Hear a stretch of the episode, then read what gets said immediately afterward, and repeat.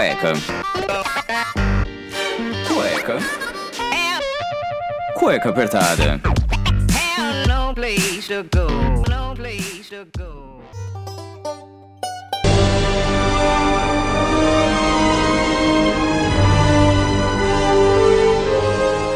Muito bem, sejam bem-vindos a mais um programa do Cueca Apertada. Eu sou o Rafael Silveira, o seu host e criador aqui do Cueca Apertada, esse podcast lindo, maravilhoso, em que a gente adora falar algumas coisinhas aí extremamente polêmicas, né?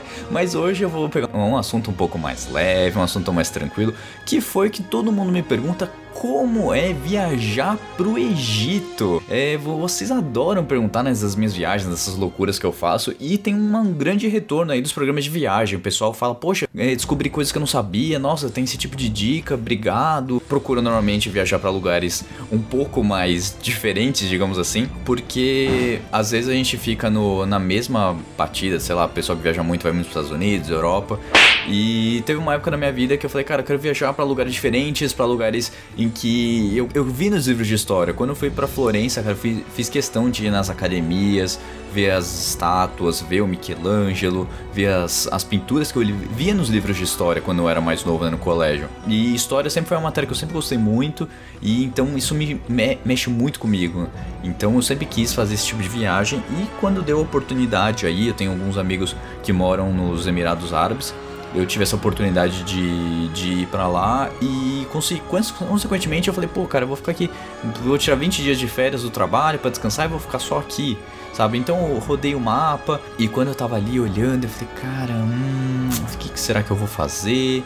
E aí eu vou olhando o mapa, pô, tem Arábia Saudita, Iraque, não são lugares que eu tenho muito, tem muita história, com certeza, história mesopotâmica, tem muita coisa, enquanto ainda existir, né? Porque a gente sabe que o ISIS aí acabou destruindo algum, algumas, alguns templos, algumas coisas da, da história mesmo, então a gente não sabe se eles vão continuar. Então, eu quis ir para um país um pouquinho mais pacífico, né? Então eu olhando ali pelo Oriente Médio, eu vi assim, poxa, pô, aqui é um dia do que eu vou fazer? Eu acabei então decidindo, vi ali uh, o Egito. Eu falei, Caraca, nossa, como eu pensei no Egito. Então já veio aquele negócio de puto pirâmides, já vi a múmia, já vi o Brandon Fraser, já vi um monte de coisa. Eu falei, cara, não, é isso, vai ser essa viagem, é isso que eu vou fazer. Então, o que, que eu ia fazer por lá, né? Então a gente já sabia, já sabia que eu ia fazer isso, que eu ia fazer esse roteiro, então eu ia para os Emirados Árabes, então ia fazer lá Dubai, é, Abu Dhabi, ia fazer todos os passeios turistões mesmo, aí pegar umas dicas de pessoas que moram lá, né, de brasileiros que moram lá, comissários de bordo, que muito me ajudaram, agradeço a vocês,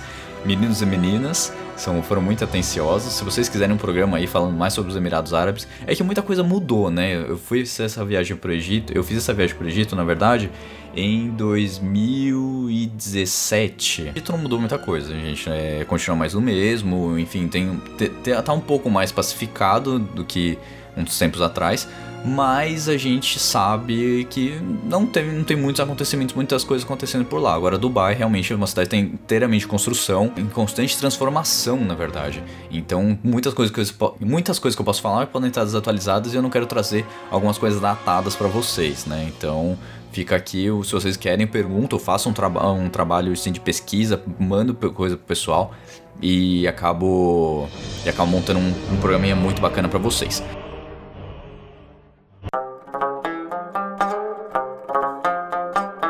Decidido, vou pro Egito. Agora vamos encarar 14 dias no Egito. Eu não sabia nem por onde começar, né? Então eu comecei lendo, pesquisando, e até então é, eu ficava pensando, poxa, eu falo inglês muito bem, tenho espanhol, tenho algumas outras línguas ali que eu arranho e tal. Mas, puta, eu não conheço nada de árabe. No máximo, tipo, uma saudação, alguma coisa. São poucas coisas. Então eu falei, poxa, eu não posso ir para um país que eu não conheço nada, em que eu não sei como funcionam as coisas. Então eu fui pesquisando, gente. Pesquisem muito. Sempre falo isso para vocês em viagem. Pesquisem muito. Sabe onde você está se metendo, o que, que dá para fazer, onde você pode ir. Eu tenho drone agora, então tem que olhar a legislação local, se pode subir, se não pode, tem que ter autorização. É, é assim, gente. Você quer fazer imagem, você quer viajar, você tem que pesquisar. Você não pode chegar de, Malicu e falar, opa, cheguei, e aí? Pro Egito você precisa de visto, tá? O, o consulado ele fica no Rio de Janeiro, então tem que ir até o Rio de Janeiro, ou então mandar seu passaporte para lá. Eu tenho uma certa restrição, principalmente no Brasil, de mandar documentação, então meu pai acabou indo porque eu consegui conversando com os meus pais, eles falam, poxa, bacana, vou com vocês, eu vou com você, na verdade. Quando foi pro Rio de Janeiro a trabalho, tinha que fazer algumas coisas para lá. Deixo, foi lá no consulado, deixou os passaportes. Uma semana depois ele foi e voltou, tava tudo certinho, porque a gente, a gente fechou uma agência tá? Então, para quem vocês estão querendo saber, eu fui pela Rola Egypt Tour, é uma agência que eu fui pesquisar, fui saber mais a respeito, e eu passei o, o cronograma deles, eles encaixava muito bem no que eu queria. A única coisa que não deu para fazer, infelizmente, nessa viagem, foi a questão de ter ido para Alexandria. Alexandria eu não consegui ir. Se eu tivesse um dia a mais no Cairo, daria para ter ido, pelo menos ter feito um bate e volta. Infelizmente foi uma cidade que eu não consegui ir, mas eu fiz o Egito de cabo a rabo de uma ponta a outra. Então, assim, eu conheço bastante do Egito e da, da geografia e tudo como funciona. Não é nem jabá essa empresa, mas eu, eu confio muito e até acabei fazendo, sendo, ficando amigo de um dos dos donos de um hotel, principalmente na cidade da Arábia, que eu vou falar mais pra frente. Que ele foi super atencioso, cara super tranquilo, conversa comigo até hoje. Então, pra você ter ideia de como funciona você conhecer as pessoas no meio de uma viagem, saber que eles sabiam mais delas. Muito bem, então vamos chegar de falar muita coisa, assim, já, vi, já falei que você precisa de visto, a moeda é Libra egípcia, que não é muito fácil de conseguir aqui, então leve dólar e troque no aeroporto ou em casas de câmbio próximas, a gente trocou um pouco em Dubai e depois trocou mais no, no aeroporto, em algumas casas de câmbio locais no, no Cairo mesmo.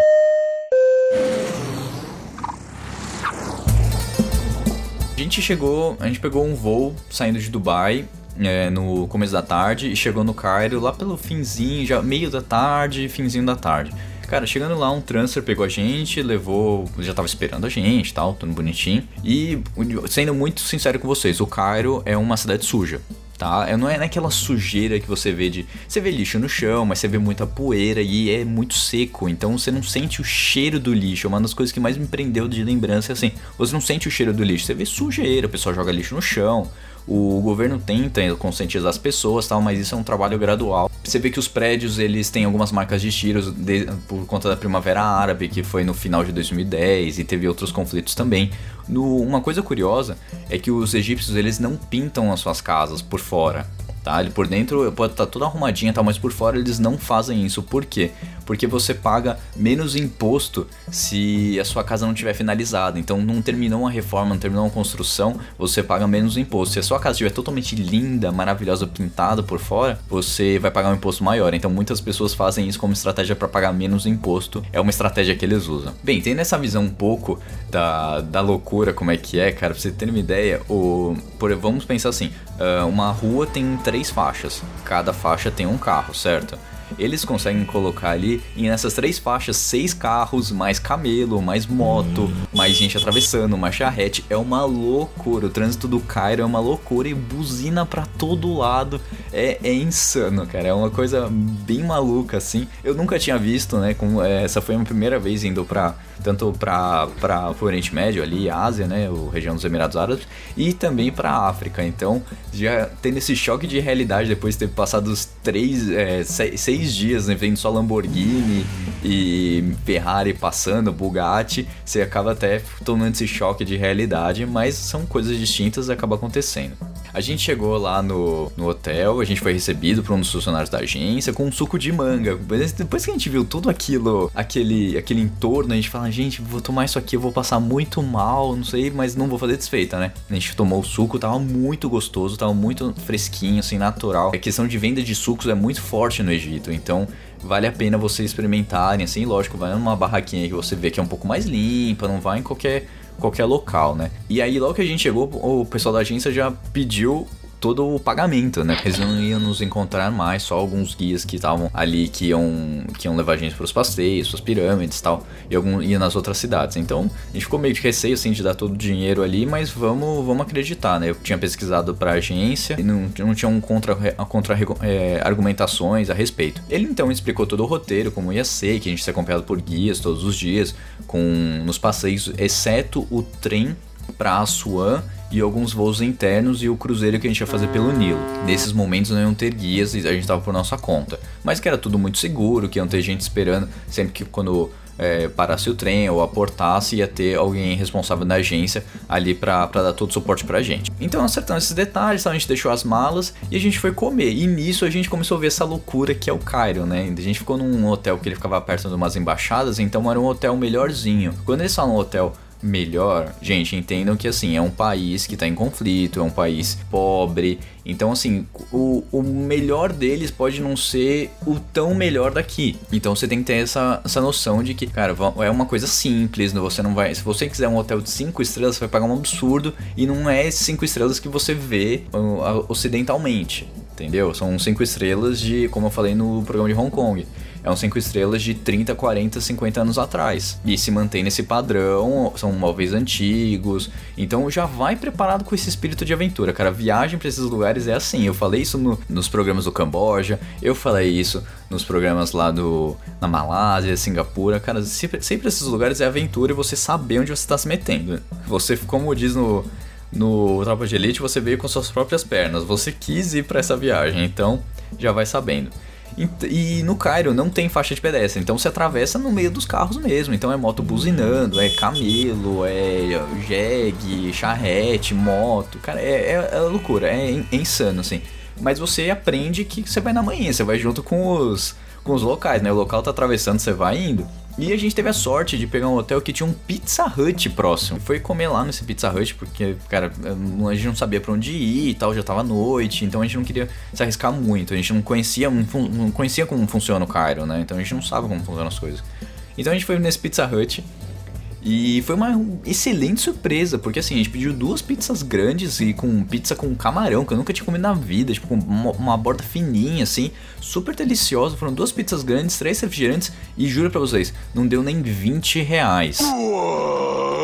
Não deu 20 reais pra três pessoas comerem, tipo, fartamente. Algo que hoje aqui, a, eu, tava, eu tô olhando aqui no, no site do Pizza Hut, a pizza mais barata, duas pizzas, para entrega, ela custa 120 reais. E é mais barato, né? Nem as Supremes ou o que é que seja. Eu comi pizza de camarão por 20 reais, cara. Então pra você ter ideia de como é muito. Tava muito barato viajar pro Egito. Hoje a Libra ela já tá um pouco mais alta, né? O valor dela. Mas na época que eu fui, um real custava 18, li 18 centavos de Libra. É, tipo, a, proporção era muito grande, assim. Então era muito barato viajar na, na época. Agora função de dólar, em função de um monte de coisa que a gente sabe que também a gente tá vivendo, acaba acontecendo isso. O Cairo ele não é perigoso. É o receio de você não conhecer o local onde você tá. Eu sempre falo isso. A gente que é brasileiro, que anda de ônibus, metrô, sempre tem um, um furto, alguma coisa, a gente sempre fica muito alerta.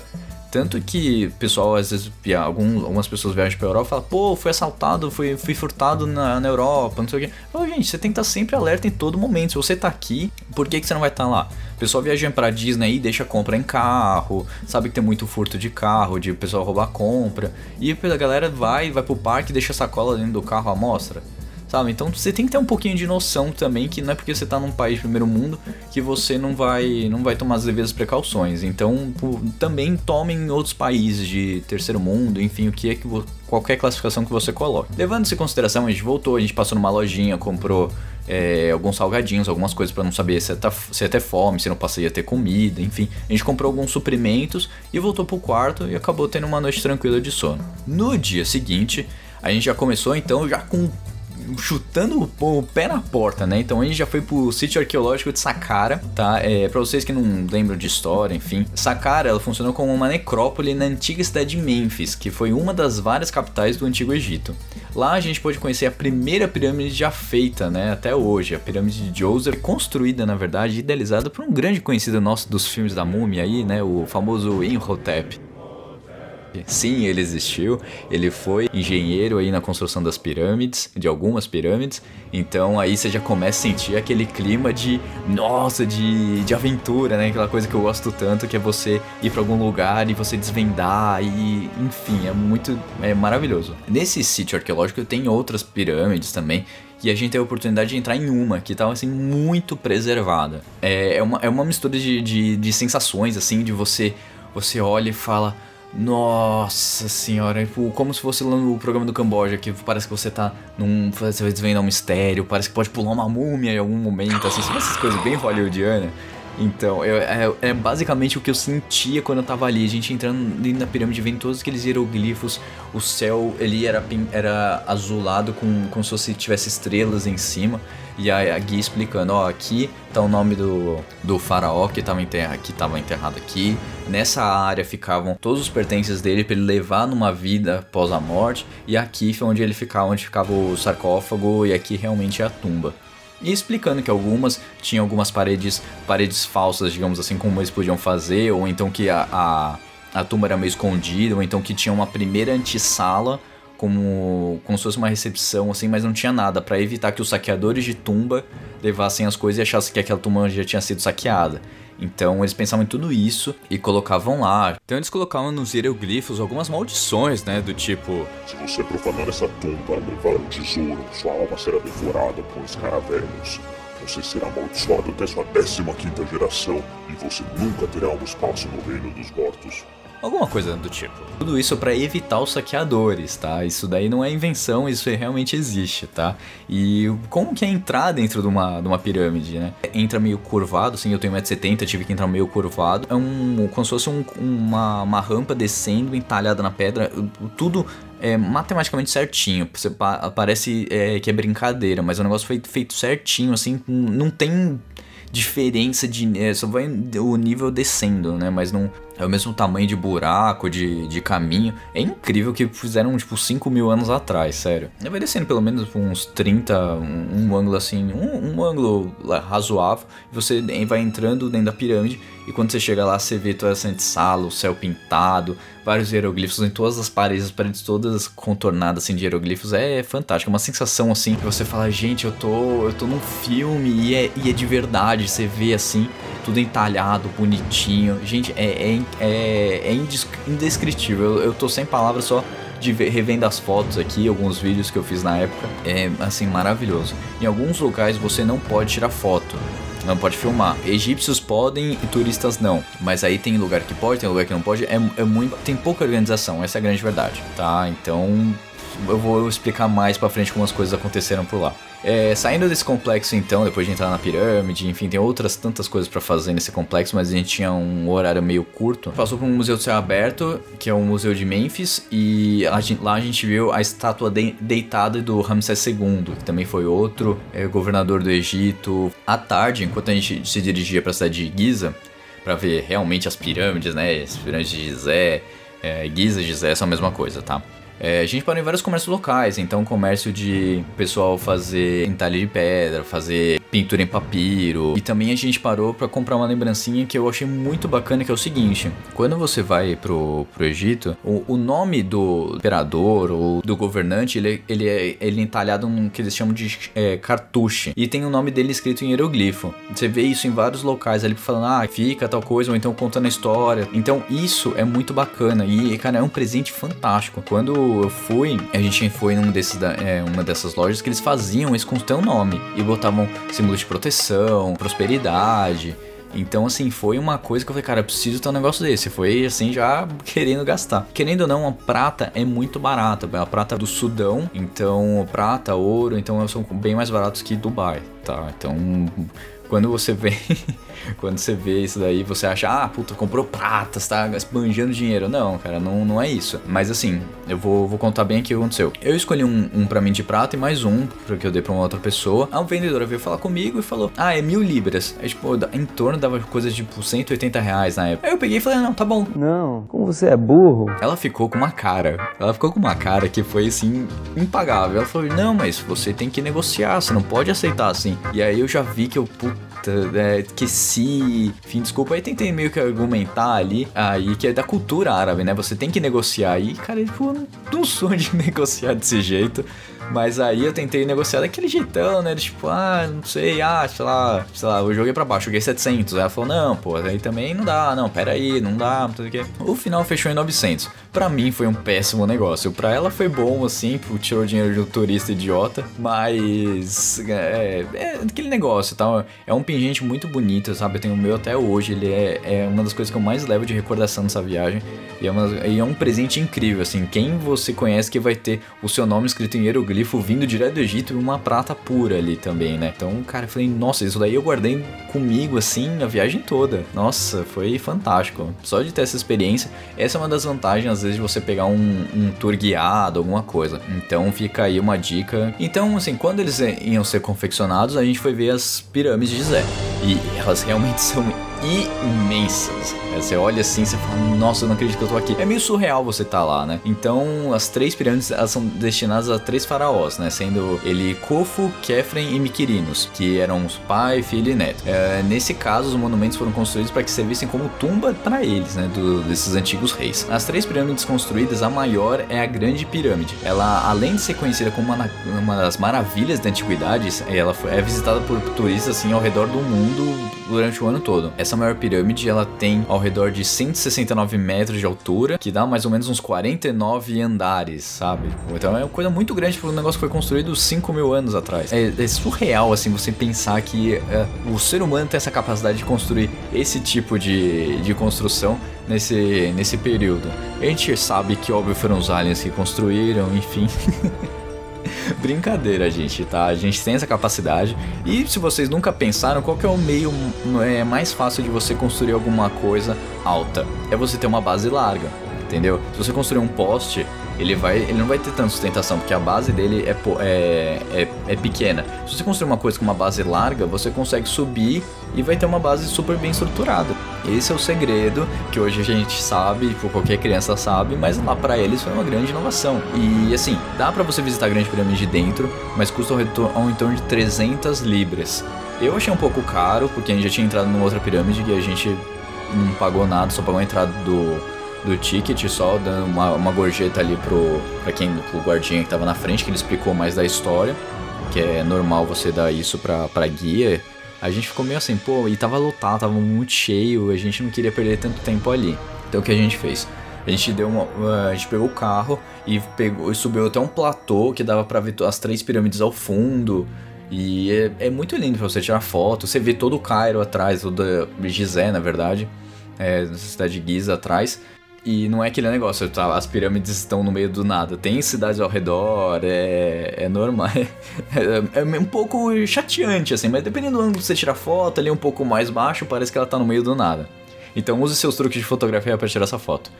Uma coisa ali que me chateou bastante é a questão de poder andar camelo e tal. Gente, esses negócios, até a Carol já falou, a Carol Kun, que é uma grande amiga minha aí de de colégio, ela falou, cara, ela se arrepende muito de fazer isso, de ter feito esses passeios de andar camelo, porque eh, eles acabam, tipo, maltratando os animais, não dando todo cuidado, tipo, é super faturado esse negócio. Então evitem, sabe? Tipo, se você quer fazer, tirar essa foto, cara, tipo, a mesma coisa você ir no, no zoológico lá em Buenos Aires, que você pode tirar foto com um leão, essas coisas, pô, o bicho tá lopado, sabe? É, é, é meio complicado esse negócio de turismo de animal. Uh, tipo, é, eu não gosto muito, sabe? É uma coisa que eu evito é, ter esse contato assim, porque é uma coisa que me faz mal. Mas tá ali a opção para você, turista que queira fazer, tirar foto em cima do camelo, enfim. E eles cobram caro, tá? E fica de olho, porque é o seguinte: eles falam assim, ah, é tanto para subir. E, pô, o camelo é um bicho alto, sabe? Não é um bicho pequeno. Aí você sobe daquele jeito, né? Porque ele sobe primeiro levantando as, as patas de trás, depois as patas da frente. Então parece que você vai cair e volta. E aí ele vai te cobrar para subir. Aí você subiu, tirou foto, sei o que, aí você fala, tá, quero descer. Aí o cara fala, ué, mas você tem que me pagar para descer. Tem, tem, tem esse tipo de malandragem. Fique esperto, é mais um. Não um golpe, mas é uma malandragem ali para tirar mais um dinheiro do turista. Então fique esperto. E normalmente quando para descer é muito mais caro, tá? Então você pode tentar pular ali, sei lá, mas tome muito cuidado. Eu tô falando isso porque eu gosto de vocês, estou passando dicas do que realmente acontece. Aqui é verdade nua e crua, entendeu? Então fique de olho. Então a gente subiu pra esse platô, tirou fotos e tal. E depois, o que, que a gente fez? A gente pegou e foi ver a maravilhosa esfinge, né? Porque a esfinge ali a gente acha que é aquela coisa gigantesca, ela não é tão grande.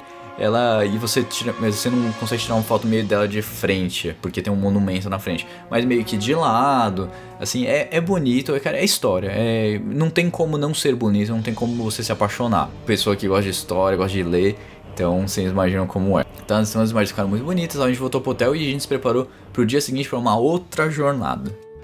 Uma coisa muito comum que tem é a famosa lunchbox, que eles falam que assim, se você não conseguir tomar o café da manhã no hotel, você toma, eles te dão, você avisa, eles preparam uma caixinha com um ovo, é, torrada, geleia, um, eles colocam algumas coisas assim para você poder levar, porque é, às vezes você não pode tomar café da manhã. A gente, a gente, pegou esse passeio aí que a gente saiu muito cedo. O Ahmed, que foi o nosso motorista, a gente, é, a gente foi para uma viagem que foi para ir para o meio do deserto. Então a gente pegou aí 3, 4 horas até o Oasis Barraria. A gente vai até um, um oásis e a gente vai depois mais pro meião do deserto ainda. E lá a gente vai passar uma noite no deserto. Era esse o passeio. Então o que aconteceu? No meio do caminho, em uma das paradas, tipo, tinha um banheiro lá que a gente teve que parar pra abastecer o carro e tal. E quem viajou não sabe que tem essas paradas, às vezes tem uma coisa para comer e tal. E o banheiro lá era pago. Até aí tudo bem, se eu não me engano era tipo 10 libras, era pouca coisa. Mas o banheiro era tão sujo, gente. Era tão sujo, era tão sujo, cara, que na hora eu falei, desencana. Sério. Eu não tenho frescura com essas coisas, mas sério, tipo, que tinha quantidade de, de tipo, sabe, tipo, cheiro, era muito fedido. Tipo, o negócio parecia, tipo, era tudo escuro, eu parecia, não sabia onde eu tava pisando. Eu falei, gente, não, não vou nesse banheiro nem a pau. Não, não, não tem como. É um negócio surreal que acho que nem banheiro de rodovia, da pior rodoviária do Brasil chegava. Sério, o negócio era muito, muito, muito, muito pesado. Django eu paguei e não usei. Tá? Então, fique esperto aí, sempre vá no banheiro, alguma coisinha assim. Se eu não me engano, eu vi gente também indo no banheiro lá de fora, porque tava era insustentável. Era insustentável ir ali. Uma coisa também que tem muito que você vê são muitos veículos do exército ao longo da estrada, né? E também não é nada de se preocupar, mas só por curiosidade, o Egito faz fronteira com a Líbia, que tá, ainda está em conflito, o Sudão, que também está em conflito, Israel e Jordânia. Então, assim, a gente sabe que também teve a, a conflitos sérios da Guerra dos Seis Dias, lá em junho de 1967. Então, estão é um, teve um cessar-fogo, não teve uma paz, teve um cessar-fogo. Então, assim, todo cuidado é pouco, eles têm muito cuidado com o exército, tá sempre ali presente. E, querendo ou não, com a Primavera Árabe não tem mais uma ditadura. Mas, mesmo assim, ainda tem resquícios de um governo firme. Pois bem, a gente chegou lá no meio do dia no Oasis e havia tipo, muita mosca, muita mosca, muita mosca, sério, uma coisa surreal assim. A gente tinha que tampar o ouvido porque era a única região ali no todo o percurso ali que tinha um pouco de água, um pouco de sombra, cara, tinha muita mosca, era absurdo. Mas aí a gente conseguiu achar um local para um restaurante, a gente ficou ali esperando até o restante do pessoal chegar, que tinham mais outras pessoas para chegar numa excursão, tal que a gente ia fazer. A gente almoçou, era um almoço muito gostoso, muito bem servido, viu? Real, é, pessoal ali. A, comi a, comida árabe é muito boa. É independente, você pode achar ela tipo, um pouco esquisita, mas ela é muito boa. Tipo, ela é um pouco apimentada com o tempero, mas ela é muito boa. Então, comida egípcia, cara, é fantástico.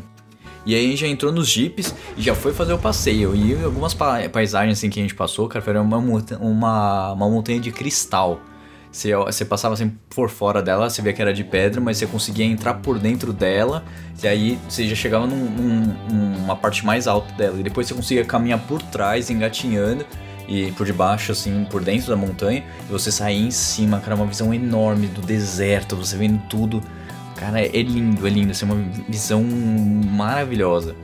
E aí a gente foi fazendo em outros caminhos, então a gente acabou indo passando por essa parte dessa, dessa montanha de cristal, a gente passou por uma parte que eles chamam de deserto preto, que é, são pedras escuras, é, que tem que, co que cobrem um pouco a areia do deserto, então ela fica. Ela não é tão branquinha, né? Ela é um pouco mais amarronzada e tem essas pedras pretas que ficam ao redor de boa parte do deserto. A gente foi também pro deserto branco, que aí a areia é muito fininha e um oásis de, de águas quentes também que a gente acabou passando. Próximo já no final do dia, a gente tava ali pelo, pelo deserto de Akabat. Ele tem uns paredões de pedra, assim, e dunas. É lindo demais. E ali, para finalizar um pouco do dia, a gente acabou tomando um chá beduíno vendo o pôr do sol se pondo no, no horizonte, assim, cara, lindo, lindo, lindo demais. Eu que sou apaixonado por, por céu, cara, foi maravilhoso. A gente já tá, a gente acabou ter, tendo que terminar esse chá um pouco rápido, porque a gente tinha que ainda ir pro acampamento no meio do deserto branco, a gente tinha que montar o acampamento onde a gente ia pernoitar. A gente chegou no local lá, já tava bem à noite, já tava bem escuro. Os motoristas montaram uma tenda beduína, montaram fogueira e começaram a preparar o jantar. Nisso a gente ficou conversando com, com as outras pessoas, é, cantando músicas típicas que os guias ensinavam pra gente, né? Então umas músicas árabes lá. E o jantar tava muito bom, tava muito saboroso. Tinha, eu lembro que tinha arroz, tinha uma sopinha, tinha um pouco de carne. E o cheiro tava tão bom assim que até tinha uma raposinha do deserto que veio perto da gente assim pra, pra tentar beliscar um pouco da comida. Ver ali, então nossa, foi muito bom. A gente ficou conversando ainda ao redor da fogueira tal, porque não conseguia ver muito o céu. Era uma noite de lua cheia, tava muito forte, não dava para ver muito estrela. Então a gente ficou ao redor da fogueira, com já com um casaco, com coberta, né? Porque tava realmente foi ficando muito frio. A gente foi em novembro, então já aí já começa a esfriar um pouco mais. É, então você tem que se realmente. O deserto é frio à noite qualquer parte do ano, né? Então durante o dia é bem quente, mas à noite começa a esfriar bem. E aí já fica aquele burburinho, já vai dando aquele soninho e tal, e você acaba dormindo. Dá mais ou menos umas duas, três horas da manhã, eu começo a escutar algumas coisas, minha mãe começa a me, me acordar, tipo, ai, olha o céu, olha o céu, olha o céu. A gente, quando eu acordo, sério, o céu, ele parecia a coisa mais brilhante que eu já vi na minha vida. Sério, parecia que eu tava eu tinha entrado em alguma dimensão que as, as estrelas piscavam, era muito estrela, era muito brilhava demais, assim, falei, gente, que, que visão é essa? Que coisa mais maluca. E foi o céu, o céu mais estrelado, mais ainda do que eu vi na aurora boreal lá no, na Noruega. O pessoal do Japão que tava lá, eles começaram a se mexer, tentando pegar a câmera, montar a câmera. Cara, pô, e tava, eu tava tentando lutar ficando, pra ficar acordado de, de ver aquele céu mágico, de estar quentinho dentro do, das cobertas. Eu não sabia o que fazer. Eu sei que eu, a imagem, a lembrança que eu tenho no céu extremamente estrelado, de luzes piscando, assim. Foi um negócio de outro planeta, sério. É uma coisa é inexplicável. É um negócio assim que você tem que ir pro meio do mato num dia de tempo claro e ver o céu daquele jeito. A gente não vê isso indo para chácaras próximas de cidades grandes. Eu tava ali isolado a mais de 400 quilômetros de qualquer coisa. Então, assim, ali realmente é o local para você ver um céu realmente estrelado, um céu digno, assim, de você olhar e falar: gente, que lugar maravilhoso. E aí você acaba acordando com o sol nascendo, né? Então também é uma imagem fantástica. Foi um amanhecer assim maravilhoso. É, tipo, uma das fotos que eu mais gosto que foram tiradas, minha mãe tirou com, com o celular dela um iPhone 5 SE, não lembro na época. Foi um nascer do sol maravilhoso. Aí a gente acabou tomando café da manhã e partimos para mais um pouco de passeio ali pelo deserto branco, né? Então, porque a gente tinha que voltar antes do meio-dia e voltar e depois voltar pro Cairo. Então tinha, bast tinha bastante tempo de estrada nesse dia. Eu acabei indo na frente no Jeep, então fiz umas imagens boas do, dos caminhos que os Jeeps fazem para lá, de indo para um lado pro outro. É muito. Nossa, foi muito bom, foi muito divertido. No final do dia, a gente acabou voltando pro Cairo, voltou pro hotel. Pra ir num outro dia a gente pegar e realmente a gente fazer mais um pouco de passeio, né? De, de cultura, de, de Egito mesmo. A gente acabou indo no, no Museu Egípcio, que é um pouco decepcionante, porque você acha que você vai ter uma grande quantidade de, de artefatos, de coisas de, que te remetem ali a a história tem bastante, muita coisa, muita coisa ali está preservado. Mas o que a gente vê muito é que assim, muitas coisas foram levadas pelos britânicos lá pro British Museum em Londres e pelos franceses no Louvre. E fora o que está espalhado aí pelo mundo todo. Então, algumas coisas assim, a gente tem, tem bastante coisa, é bem, bem interessante, mas não é aquela coisa que quem tem a oportunidade de ir pro Louvre, pro British Museum, pro Museu de História Natural em Nova York, ver coisas assim grandiosas, gigantescas. Lá você vê algumas coisas não tão é, volumosas, questão de, de ouro, de que você vê em outros locais, mas tem algumas coisas mais típicas, tipo ah, as, as roupas, as ferramentas, um, um ou outro sarcófago, e você vê que ele está um pouco com falta de preservação. Então o que a gente teve aí no, no Museu no Rio de Janeiro, a gente espera que não aconteça lá, porque ali também tem histórias de mais de 5 mil anos de humanidade. Então a gente realmente espera que tenha um pouco mais de, de cuidado. No período da tarde, a gente andou lá pelo Cairo Antigo, que é onde existe uma, uma, uma sinagoga, uma igreja católica e até uma mesquita. Então você tem a união de três religiões ali em que acreditam que nessa região, nesse é um local onde a família de Jesus passou uma noite quando eles estavam caminhando ali pela, pela região. Então é um local sagrado que as pessoas vão visitar e tem essa conotação histórica bíblica. E também a gente foi visitar a cidadela de Salah el-Adin, no, no Cairo Islâmico. Então é uma construção enorme que você pode visitar, lógico, respeitando os conceitos muçulmanos, de tirar o sapato para entrar, as pessoas vão lá para orar, então realmente tome seu cuidado. À noite a gente se preparou para embarcar para o trem de, de Assuan. O que que tem aí no, no trem de Assuan? O que acontece é o seguinte, você, é, eu vou botar um grande, grande, grande parênteses aqui. Você sabe aqueles vídeos que a gente vê do da Índia de trem lotado, de gente por cima, de trem abarrotado, ou como a gente vê na Praça da Sé às 5 da tarde aqui em São Paulo, antes de quarentena? Basicamente é isso. Tá? É, existem dois tipos de trens uh, para fazer esse, esse caminho de Alexandria até Assuan. Tem um que é só para egípcio, que é esse trem abarrotadíssimo, lotado, que ele é mais barato, então você vê gente se matando para entrar, gente indo no teto. O Ahmed, ele falou, gente, ó, fica tranquilo, o trem de vocês é um trem de turista, tá? Não são todos os egípcios que têm a permissão de entrar neles, vocês têm um assento marcado, porque é uma viagem de 14 horas. E ele falou, ó, qualquer coisa, eu entro com vocês, ponho vocês no assento de vocês e vocês fiquem nos seus assentos. Vocês não podem ser retirados de lá porque vocês têm ingresso comprado. Vocês são turistas, vocês são, vocês são não autoridades, mas assim, vocês têm esse privilégio. Uh, acabou que eu sentei sozinho, né, com uma pessoa do meu lado, não sabia quem era, enfim, não fiz questão. Botei as malas no bagageiro, meus pais sentaram atrás e a gente acabou fazendo essa essa, esse, esse passeio aí por mais de 900 quilômetros rumo ao sul do Egito para a cidade de Aswan.